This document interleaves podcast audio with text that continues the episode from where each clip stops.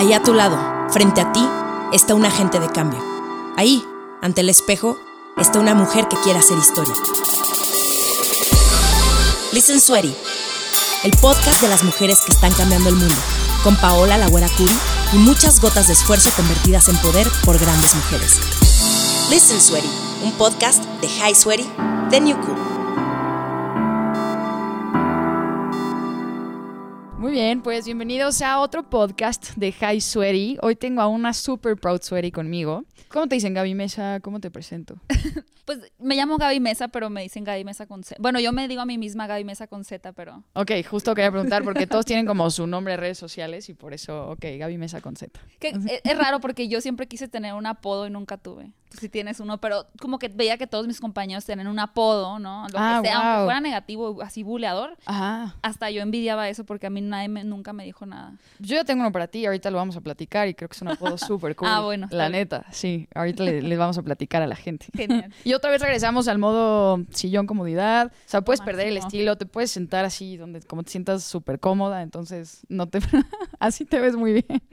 Para la gente que no está viendo, acaba de hacer una contorsión, básicamente. Muy buena, sí me paré Sí. en una mano y Exacto, como de que hace yoga. No se veía muy cómodo, pero ella, ella creo que está empoderada con su lo logré. Gaby, eh, quiero que nos cuentes, eh, muchas de las Proud Sweaties que nos escuchan, pues me imagino en esta nueva generación de chavas que todas quieren ser bloggers, youtubers, etcétera. Que nos cuentes un poco tu historia, cómo empiezas tú, Eh, porque pues Gaby empezó de eso a terminar básicamente invitada a los Oscars y ahorita ser una experta en cine. Suena muy bonita, sí. Sí, Pues- entonces cuéntanos cómo empezaste. Yo la verdad es que mm, siempre he estado muy atraída a las historias que veía en la televisión más que en el cine porque realmente eh, hace, hace algunos años apenas me di cuenta que yo de niña no iba mucho al cine, a pesar de que ahora me dedico a hablar de cine y es como mi vida diaria literalmente. Mi mamá, yo crecí, yo crecí con mi mamá y con mi hermana.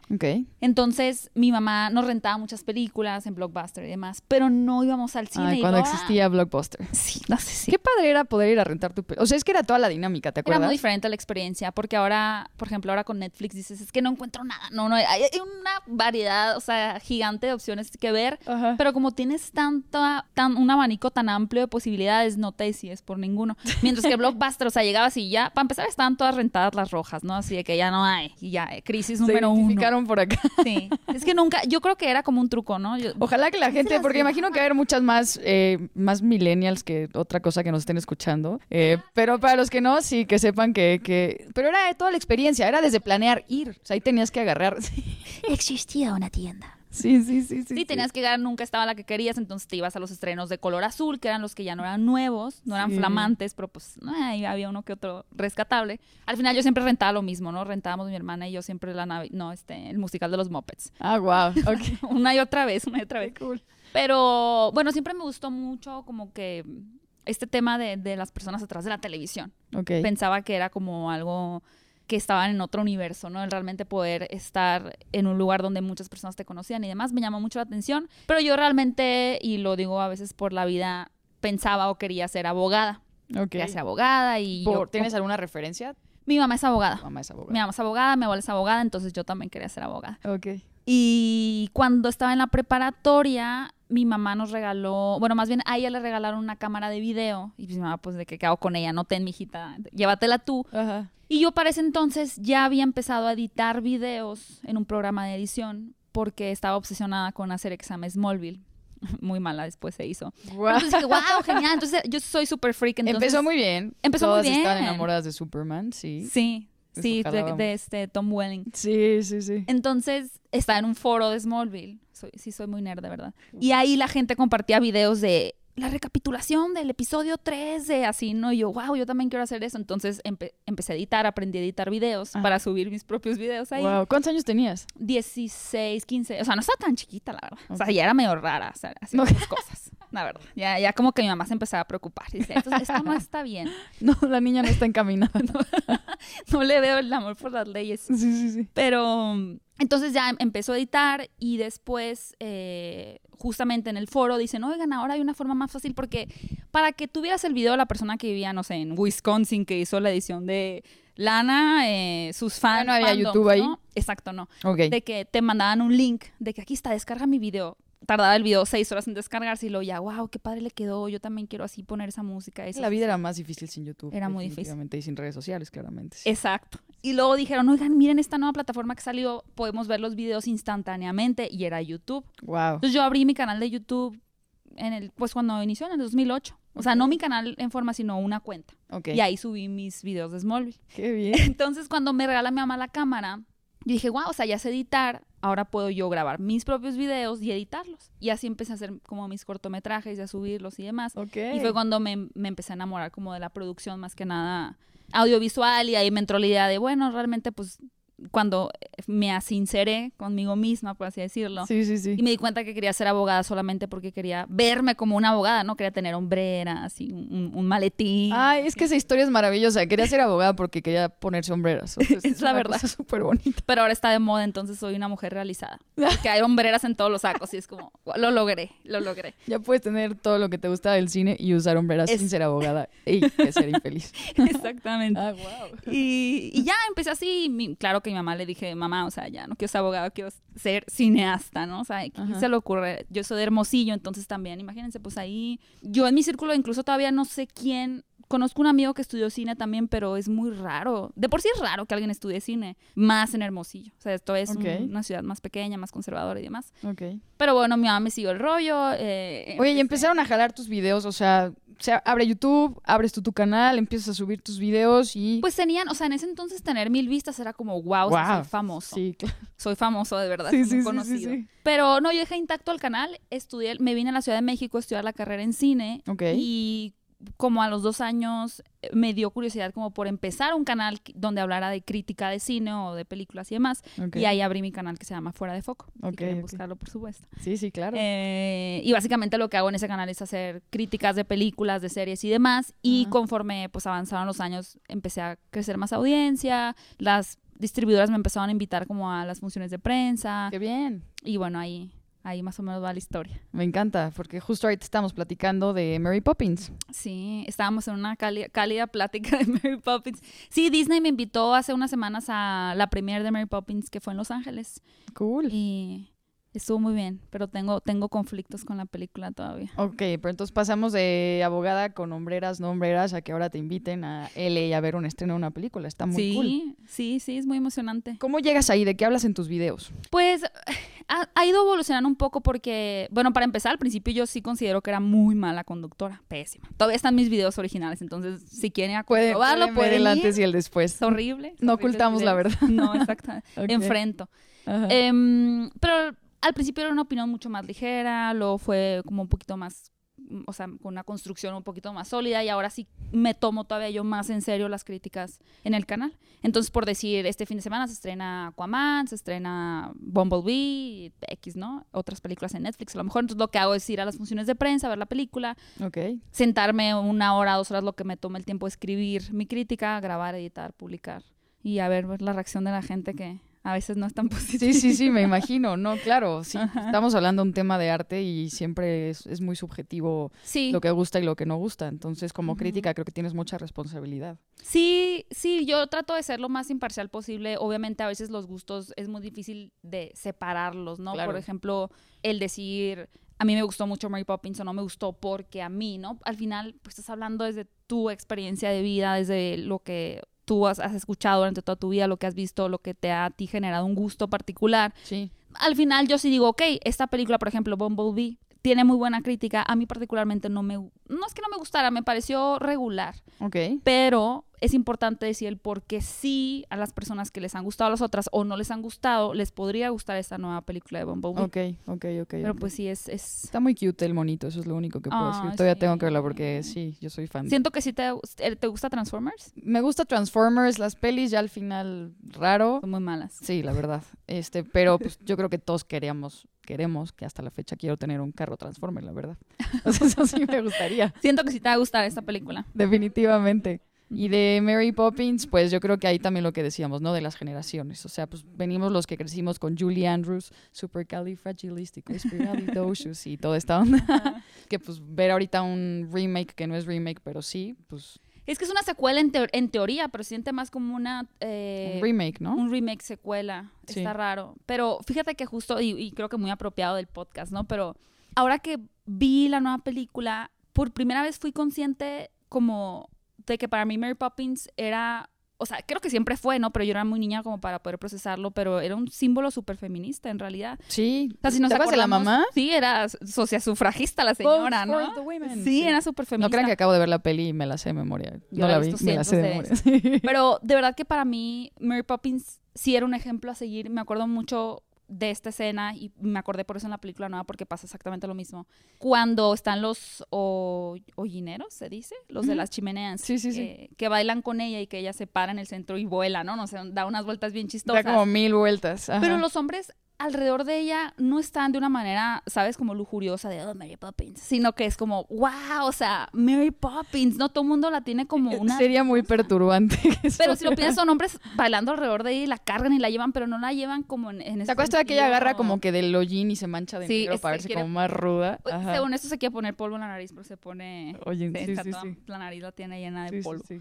Eh, pero dije, claro, o sea, a mí me gustaba mucho ella porque representaba como un lado muy femenino, era extremadamente femenina Mary Poppins, Sí. pero era muy estricta y la gente alrededor de ella, quien fuera, la admiraba, o sea, hasta el perro ese que La la, siga donde se vaya, o sea, es como, Sí, sí, sí. es Mary Poppins, es perfecta, digo, ese tema, la perfección, obviamente es muy complicado y nadie debería querer ser perfecto porque no se puede, Claro. pero eh, simplemente yo admiraba mucho que ella fuera una figura tan... dice practically perfect in every way. Bueno, pero es que ella sí es perfecta. Ella Pero sí. solo Mary Poppins puede ser perfecta. De ahí y luego nosotros. Sí, sí, sí. ella sí. y luego nosotros. Ella y y Emily Emily Blunt, Blunt. que... Y luego nosotros. Sí. Bien equipo. Oye, eh, quiero obviamente entrar al tema que nos platiques. Gaby tiene una teoría súper cool que se llama la teoría de la Pink Ranger. Eh, cuéntanos la teoría. Bueno, Gaby y yo nos conocimos en un foro llamado Reset, eh, que justamente era en pro de eh, muchos temas de cambios, más de tecnología y acá, pero pues también de chavas que estamos haciendo como cosas cools. Entonces estábamos invitadas y ahí nos conocimos. Y justo gracias a esta teoría fue que la busqué y le dije, tienes que venir a platicar con la nosotros. teoría. Sí, ya le, ya, o sea, yo ahorita ya la definí como una teoría. yo también digo que es una teoría, yo sola me, me otorgué el crédito. O sea, ya después vamos a ver así como de Newton, Lady y ya así, y Gaby Mesa, la teoría de la Pink Ranger. Sí. Eh, pues es, es básicamente, yo crecí, como te digo, con una hermana mayor y ella, eh, pues yo siempre como que quería ser como mi hermana, ¿no? Pero el mismo hecho de ser la hermana menor y con complejos de hermana menor, etcétera, es, eh, cree esta teoría, ¿no? Que puede ser Yellow o Pink Ranger, dependiendo de lo que uno quiere ser. En este caso, creo que muchas mujeres o hombres, lo que sea, pero siempre había este, este como sentido idealista de la Power Ranger rosa, ¿no? De que era la más bonita, la más perfecta, la que tenía como que al, al amor que quería, Sí, sí, sí. ¿no? Estéticamente tenía como más producción, porque la, la Yellow Ranger era como todos los demás, solo que de color amarillo, y ella tenía como que más elementos en su traje y todo. Es verdad. Entonces yo quería ser la Pink Ranger, pero como mi hermana ya era, pues yo no, no me queda de otra más que ser la amarilla. O sea, no era una cuestión de elección Ajá. el ser la amarilla, pero ese era mi lugar en el mundo, ¿no? Tú no puedes ser la rosa porque tienes que ser la amarilla. Y pues me conforme. Entonces mi teoría es que a veces muchas eh, personas en la vida van en muchos sectores como amorosos, profesionales, educativos, personales, lo que sea, creyendo que tienen que ser la Power Ranger amarilla porque es el lugar que les corresponde, porque no merecen ser la rosa. Evidentemente esto varía si ustedes querían ser al revés, ¿no? La amarilla, pero Sí. no la, porque ya estaba tomada, o si querían ser el azul, o lo que sea. El punto es como que esta idea de ser el segundo lugar, porque es lo que mereces tener. No, no significa que no puedas tú estar a gusto siendo el segundo lugar, o que no digas esto es suficiente para mí, así estoy feliz. La felicidad siempre es la meta a alcanzar, ¿no? Independientemente si quieres el segundo, el último, el primero, lo que sea. Pero cuando tú piensas que no mereces ser la Power Ranger rosa porque te tocó ser la amarilla, ahí es cuando está el problema real. Y yo pienso que muchas veces en mi vida, más bien durante años en mi vida, yo me compré ese lugar, pues ese segundo lugar.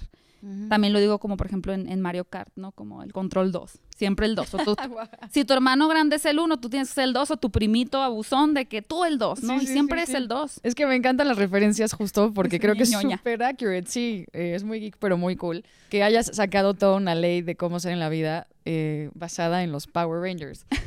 Y fue increíble porque Gaby hablaba de esto y me identifiqué completamente entendiendo que ella quería ser la rosa, pero tuve que decirle, te tengo que hacer una confesión. Yo quería ser la amarilla.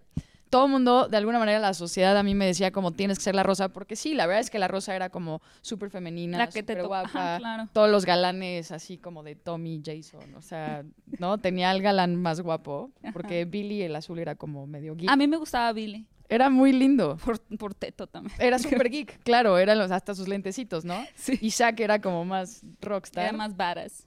Era súper badass, exacto. Entonces le dije, a mí me encantaba la amarilla justo porque yo no me identificaba con la Pink Ranger. Entonces Gaby y yo llegamos al acuerdo de que el apodo que, que ahora yo le digo es la Pink. Ranger y yo soy la Yellow Ranger. Y por eso me vine de amarillo hoy.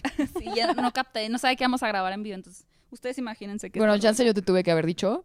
Fue mi culpa, lo siento, pero... Mal- mala producción. Sí. No, pero, pero estoy de acuerdo porque es justo eso, ¿no? Puede aplicarse en cualquier sentido, siempre tomando en punto de partida a los Power Rangers, si no, no, si no, no sirve la Si teoría. no, no funciona la teoría, Pero es, exactamente. es idéntico, es el decir, yo quiero ser la Power Ranger o yo quiero ser el verde, o sea, ¿por qué no? Yo me acuerdo, por ejemplo, cuando salió Spider-Man. A mí no, a mí no me gustaba Tobey Maguire, o sea, no era como, ay, Tobey Maguire. Yo quería ser Spider-Man. Ah, wow. O sea, yo me creía Spider-Man, ¿sabes? Yo quería estar en las paredes, brincada, trepada. No Wow. es que, y nunca fui una niña tan deportista, la verdad. Eh, pero al final apenas estamos recibiendo películas donde las mujeres no, o sea, sean protagonistas o acompañantes, por así decirlo, de películas de superhéroes sin ser sexualizadas. Todavía son sexualizadas, la verdad. O sea, todas las tomas de Black Widow son, como le digo yo, over the ass. O sea, así es del trasero le ponen la cámara, ¿no? Siempre está así Black Widow. Ese, es- ese es un nuevo shot. Lo, Over aquí no the tenemos ass. aquí. Aquí es frontal, medium shot. Hay uno muy usado en Scarlett Johansson, que es eh, detrás del trasero. Pero, claro, por ejemplo, claro. Wonder Woman posiblemente sea la primera superheroína genuinamente ruda, pero femenina, que no necesita realmente ayuda de nadie, por entre comillas, ¿no? Y que Ujú. tiene una comunidad también de mujeres y demás. Eh, Sin no dejar está tan afuera a los hombres, Y aún así sí tiene unas piernotas, ¿no? O sea, al final No, bueno, Gal Gadot es, sí, es una diosa, o sea, claro. Exacto. Claro, Y, por ejemplo, ahora con Aquaman, el personaje de Mera, que interpreta Amber Heard, también yo creo que es de los mejores porque ella realmente salva más veces a Aquaman de las que Aquaman la salva a ella. Y es una- un personaje sólido, no es un sidekick, es súper, está muy bien plantado. Pues todavía está sexualizado en, en su traje, pero sí, sí. en cuestión de actitud, de presencia y de participación es igual que el héroe, ¿no? Entonces, eso apenas lo estamos viendo ahorita, afortunadamente, pero justo con el tema de los Power Rangers y demás, es este, esta idea de que no, te gusta Spider-Man, tú tienes que ser Mary Jane. O sea, ¿pero por qué? Yo no quiero ser Mary Jane. O sea, Y era bastante tonta, sí, o sea, todo lo hacía mal, ¿no? O sea, como no quiero, yo Todo no soy así en la vida, sí, o sea. Ahí, tú, por ejemplo, que dices tú, yo quería ser la Yellow Ranger porque yo no quería ser la que tenía que estar. Ah, no, no, pues está perfecto, ¿no? Sí. Tal vez ni siquiera ahora que lo pienso, ni siquiera era porque quisiera ser el personaje como de color rosa o demás, sino este ideal de que era, de que era el mejor. O sea, que automáticamente para mí el rosa era mejor que el amarillo. Claro. No sé, Y de hecho, yo hablando de los colores está súper curioso, este, justo porque pues el tema era como rosa, mujeres, azul, hombres. Yo quería una que fuera mujer y tuviera, y estuviera vestida de azul, por ejemplo. seguramente ya han de haber hecho algo así, ¿no? Sí, mira, aquí nuestro, que, que todavía hay, Sí, porque yo la verdad me quedé en la primera generación, que es la que más me gusta, y ya después. Pero no es impresionante cómo ha evolucionado todavía el tema de, de Power Rangers. Eh, hay un chorro de generaciones que aunque nosotros pensamos como, uh, no, ya Power Rangers, todavía muchos niños han crecido con Power pasó. Rangers. Y tenemos aquí a un niño de verdad que es súper fan todavía. Él siento que está así al día. Con... Sí. Yo, por ejemplo, me gustó mucho la película de... Tuve la oportunidad, de hecho, de conducir la alfombra roja de Power Rangers aquí en México. Qué cool, con qué el bien. elenco, ajá. Guau. Estuvo muy bien. Y Creo que era tu oportunidad para vestirte de la rosa y ver que te casteaban. Ya. no lo hice. No, Gaby, tenemos que hacer. No, de hecho me puse un vestido con flores amarillas. Entonces, yo como que acepté mi lugar ya, ya, en, el, en el mundo. Eh, pero sí, es- estuvo muy, muy padre. A mí me gusta mucho cómo en el tema del terreno del cine, obviamente con todo el movimiento que hay de Me Too y demás en, en Sí. cuanto a celebridades, realmente sí puede ver uno, tal vez poco a poco, ¿no? Pequeños pasos, pero un cambio en los estereotipos que hay para los niños y las nuevas generaciones en, en el cine y en la televisión, ¿no? Porque obviamente siempre va a haber una parte de la, de la sociedad que diga, no, es que los niños no tendrían por qué decirles que eso está bien o demás. Obviamente creo que ese pensamiento va cambiando a, a una apertura mucho mejor en cuanto a, a la representación y a la diversidad en todos los sentidos. Fui a una actividad con Netflix por la película de, no, no por la película, por las series estas de, de Marvel, de Defenders, Jessica Jones y demás, y platicábamos con uno de la serie Luke Cage, Ajá. olvidé su nombre de momento.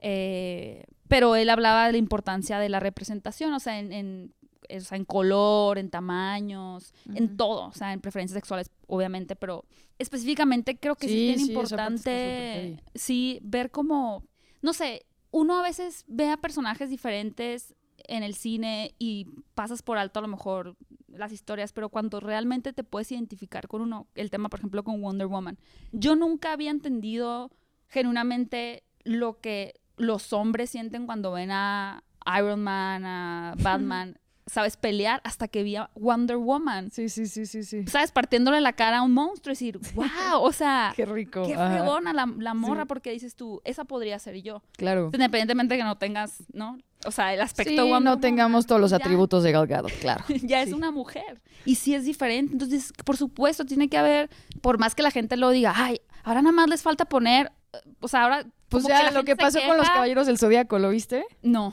Que Andrómeda ya le hicieron mujer.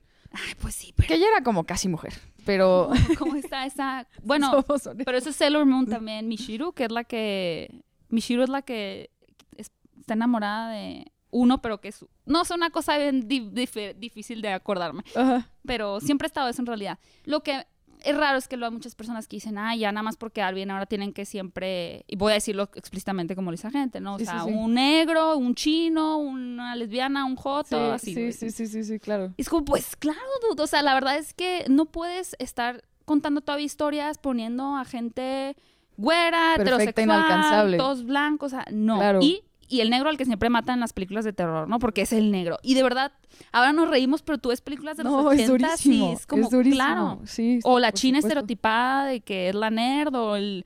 Ya, eso ya no puede ser. O sea, por Pues ejemplo, hecho, justo, sí, la Power Ranger amarilla era la como asiática Sí, y Kimberly era la gringa perfecta, básicamente. exacto. ¿no? Justo con Bumblebee lo que hacen, a mi gusto, muy bien es que la protagonista, que está, está Hailey Stanfield, es su apellido, Hailey... Bueno, ella ya no es, o sea, ya es una mujer, número uno, que le gustan los carros, que era deportista, que no, que, que sí le gusta como... O sea, yo no es más como Megan. Fox, que era turbo hot Eso es con lo que coches, deja. ¿no? Ajá, No está sí. sexualizada, es un personaje súper auténtico, Sí. le gusta la música. Y dices, claro, o sea, es mucho más viable que el promedio o el común denominador de una mujer se identifique con esa persona que con Megan Fox. O sea, que yo sé que también está bien tener Megan Fox en el cine y tener eh, Chris Hemsworth, o Thor, si lo que tú Sí, guau. porque pues hay candy, ¿no? Sí, uno necesita, uno llega cansado y necesita satisfacciones em, em, visuales, uno tiene que ver cosas que lo hagan feliz, pero también tiene que haber siempre una representación de todo, o sea, de personas altas, bajas, gustos, lo que Sí. sea, porque es bien importante poder conectar con los personajes. Completamente de acuerdo, que creo que eso nos pasó mucho tiempo a nosotras. Y Disney es un ejemplo muy claro de, del momento social que se está viviendo, ¿no? Sí. Entonces era antes, este, ¿no? O sea, yo decía, qué flojera ser la bella durmiente que se jetea toda la película, güey. O sea, esta no hace nada, güey. O sea, ¿no? Se llama la Sleeping Beauty y la vieja, pues justo eso hace eso, sleep. All the movie, ¿no? Eh, que es de mis favoritas, de hecho. Creo que es mi favorita. de- bueno, es Ari- una ¿la belleza de peli, claro, sí. Y este, las haditas son lo máximo. Pero pues yo veía a Philip, ¿no? O sea, peleando contra Maléfica, rifando por el equipo y Se la Bella el mejor Durmiente, güey. Yo decía, pues no, o sea, no quiero ser la bella durmiente. Qué flojera, ¿no? Si hicieras un casting, pues te, te tienes que dormir toda la película. Si fuera en Humans, ¿sabes? O sea, Sí hay, ¿no? Bueno, creo que hay una con Dakota Fanning, pero no la vi. ¿O es Elle Fanning? Creo que es Elle Fanning. Bueno, no la vi, por eso no tengo el dato. sí, no, no me acuerdo. Ah, pues sí, claro. Ah, la de, no, claro, no, pero es maléfica, claro. Sí, no, es que hay Angelina bien, o sea, sí. No me gustó a mí esa película. Y bueno, terminas queriendo más a Maléfica que a... Justo eso no me gustó. Sí. Luego soy bien rara porque es como, sí, hay que cambiar. Y luego, no, no cambien nada. Déjenlo igual, que se gente toda la película, está bien. Sí, sí, sí. sí. sí. No, pero tienes toda la razón. El tema de las princesas. Yo luego soy bien, ay no, es que yo también a veces me la vuelo, tal vez mucha gente que está escuchando sea así, pero a mí todavía me molestan los anuncios de radio de que Hot Wheels para los niños y princesas para las niñas, como, ¿por qué? O sea, ya estamos en, yo entiendo, vivimos en México, todavía somos muy conservadores, pero esos pequeños cambios de verdad pueden hacer la diferencia radical en una Sí. persona. Yo me acuerdo que de niña siempre tuve, no sé, yo misma, porque ni siquiera mi mamá no me decía como, ay, no, mijita, tú eso no. Pero yo siempre quise jugar Hot Wheels y nunca lo hice jamás en mi vida porque era lo de los niños. Sí. Todavía me acuerdo que en los videojuegos, por ejemplo, que yo jugaba mucho con mi hermana, justo Mario y demás, Ajá. cuando mis primitos tenían este, este de la NBA, Sí. eh, se iban así de que vamos a jugar afuera y yo me quedaba así que, que no me viera nadie, ¿no? Jugando el de básquetbol. Yo quería jugar el de básquetbol. cool. Oye, ¿y a quién escogías en Mario Kart? Eh, siempre he sido longuito. Ay, qué lindo. Porque también era un tema, ¿no? Como de Peach. Yo, Odio a Peach. yo odio a Peach. O sea, me queda claro que yo, yo no soy el, el común denominativo. O sea, realmente yo sí. O sea, en todo era justo no extremo. Y yo era el extremo extremo. O sea, yo era así de, ¿no? O sea, era Wario. No, No, sé no, por qué Wario me caía bien. escojo la tortuguita. Pero odiaba a trupa. también lo mismo. O sea, en Peach, así, segundo uno del juego, ya la capturaron, se la llevaron al castillo y no participa en todo el juego. Uy, no quiero ser Pero mira, es que puede ser una teoría de la Peach también. O sea, creo que sí podríamos, no todo, porque obviamente siempre hay excepciones en, en este tipo de estudios y reglas. Pero si hicieras una encuesta tal vez de las personas que empatizan con Peach y vieras los ámbitos en los que se desarrolla su mentalidad en cuanto, o- en cuanto a otros temas sociales, tal vez encontrarías algo ahí particular. O sea, porque Claro. mi hermana, por ejemplo, también siempre hace actividades como que en pro de las mujeres y demás. Y mi hermana y yo de niñas odiábamos a Peach. O sea, la o sea cuando jugábamos Mario Kart era como aviéntale algo a eso. Sí, sí, sí, Ay, sí, sí, tira la lava. Sí, es como, es, es muy, la verdad, al final es un, un personaje muy inútil. Es inútil. Está ahí para que la rescaten. inútil, Justo la compré hace poco el, el NES, el nuevo, y jugué Mario. Y me da coraje cada vez que cuando pasamos el final, ay, la princesa brincando, es como, "Dude, ¿qué, qué estás celebrando? Que tú no hiciste nada. Yo te, debían de celebrarme a mí, ¿no? O sea, Ahora, tampoco sin segregar a, a- a- a, no personajes que, sí pueden ser rescatadas, no nos vamos a ir al extremo tampoco. Sí. Pero el tema era no tener opción en su momento, o sea, que si era como la princesa encerrada en la torre, teniendo que esperar eh, a que la rescaten. Si tuviéramos opciones, quizá no odiaríamos tanto a estos personajes, ¿no? Precisamente, digo, al final yo soy muy, creo también fan de las princesas. Me fascina Disney, me encantan las historias de Disney. Y siempre también es, o sea, es, es bastante atractivo y padre que haya un príncipe, ¿no? Valiente, Sí, que, que te que- rescate. Que, te rescate. Claro, claro, que claro. te ayude. Pero, por ejemplo, justo ahorita que comentas lo de Moana, ¿no? Disney empieza también a hacer estos personajes. Lo hizo con Tangle también, la de... ¿Cómo se Qué llama? bueno que mencionas. Tangled. Sí, sí, sí, sí. Yo creo que fue la primera película... Enredados, creo que era en español. Enredados, muy buena película. Bueno, también la, de- la, de la princesa y el sapo. Sí. Puede haber sido la princesa y el sapo, luego Enredados y finalmente Moana como... Ah, bueno, Brave, pero a mí esa ya se me hizo demasiado. No me gusta Brave. Creo que es la peor película de Pixar, la verdad. Sí, no, a mí tampoco se me hace. Es muy mala. Pero me encanta que saques justo La princesa y el sapo y Tangled porque acabo, este, por fin ya logré con mis tiempos terminar el libro de Creativity Inc. de Ed Catmull, Ah, el ¿sí actual está bueno? CEO espectacular. Ok, no. El actual, sí, para la gente que no sabe quién es Ed Catmull, es el actual CEO de Pixar y de Disney Animation.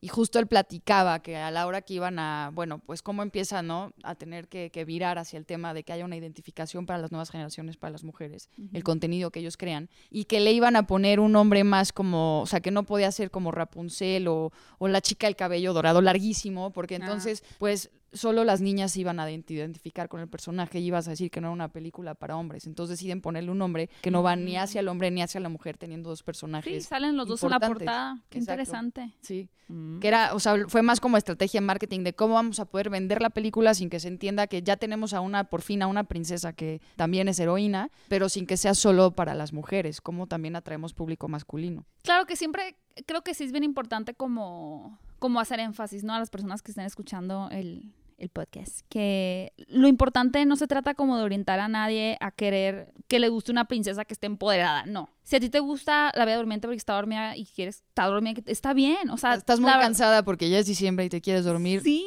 Probablemente ahora sabes que retiro lo dicho.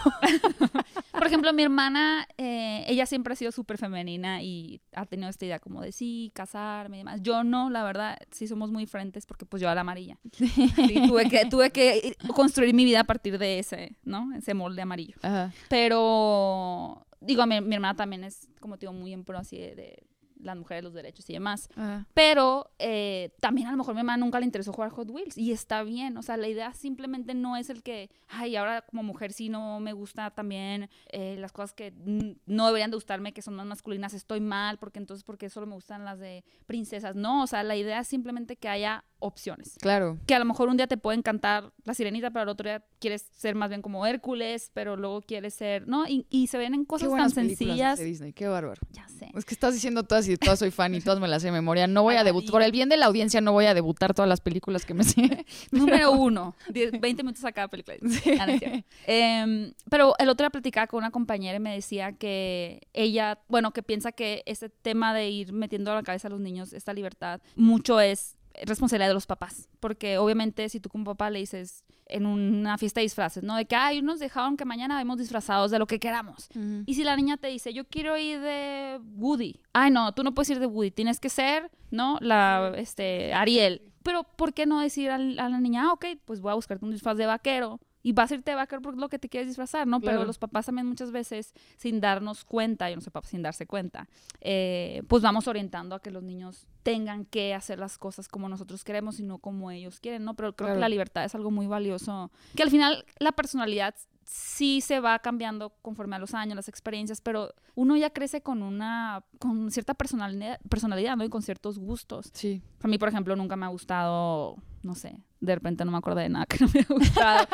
bueno, por ejemplo, no me, hay una película de, de Disney que no me gusta. ¿Cuál era? Bueno, es El Planeta del Tesoro y cosas así. Ajá. Pero hay cosas que a mí no me gustan, pues no, que no disfruto ver o que no disfruto ciertas actividades. Sí, y nunca me han gustado y siguen sin gustarme, por más de que a lo mejor la gente me Sí, tienes quiera- una esencia que se mantiene. Exacto. Claro. Pero finalmente creo que, si bien mi mamá nunca me dijo como no puedes, yo sentía la responsabilidad también de no hacer ciertas cosas, ¿no? Porque pues, no me correspondían. Y luego ya me rebelé y estudié cine. Y ahora, y ahora ya te dedicas a eso de manera muy Sí. exitosa. Muy bien. Nada, gracias.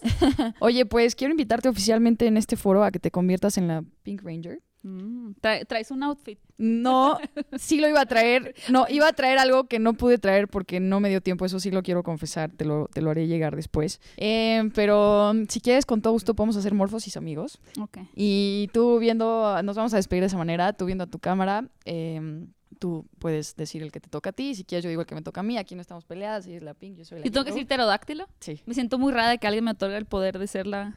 Nunca me haya pasado, es histórico. El mío es súper largo. Tigres, tigre Con colmillos de sable. O sea, no- todos era como de triceratops, pterodáctilo, tiranosaurio, ¿Cómo- cómo tigre colmillos de sable.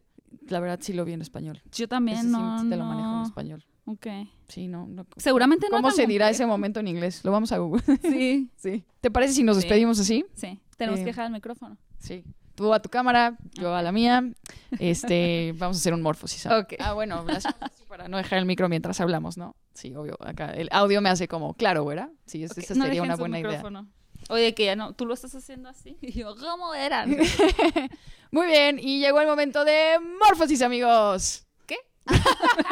Otra vez. Ya sentimos la presión. Sí. Ya, tú eres entonces Pterodáctilo. pterodáctilo. Ok. ¿Estás lista, Pink Sí. Ranger? Ok. Morfosis, amigos. ¡Pterodáctilo! Tigres, colmillos, tigre, colmillos de sable. Es muy complicado, Es tigre, muy colmillos de sable. sí. Pero bueno, oficialmente. Sí, vamos a despedir a Gaby como la Pink Ranger ahora sí, para que tengas el lugar que creo que has trabajado, que te mereces, como una gran Proud Sweaty, y gracias por estar con nosotros. Gracias por la invitación. Espero que les haya gustado el, el programa. el programa y, y por ahí escríbanos qué Power Ranger querían ser, son o qué colores quieren ser en la vida. Exacto. Proud Sweaties, nos vemos. Bye, Sweaty. Este episodio de Poder ha terminado. Te invitamos a suscribirte para escuchar, conocer, sentir, inspirarte y vivir con las historias de mujeres que están cambiando al mundo. Listen Sweaty. Cada semana una nueva historia hecha para ti. Bye, Sweaty. Nos escuchamos pronto.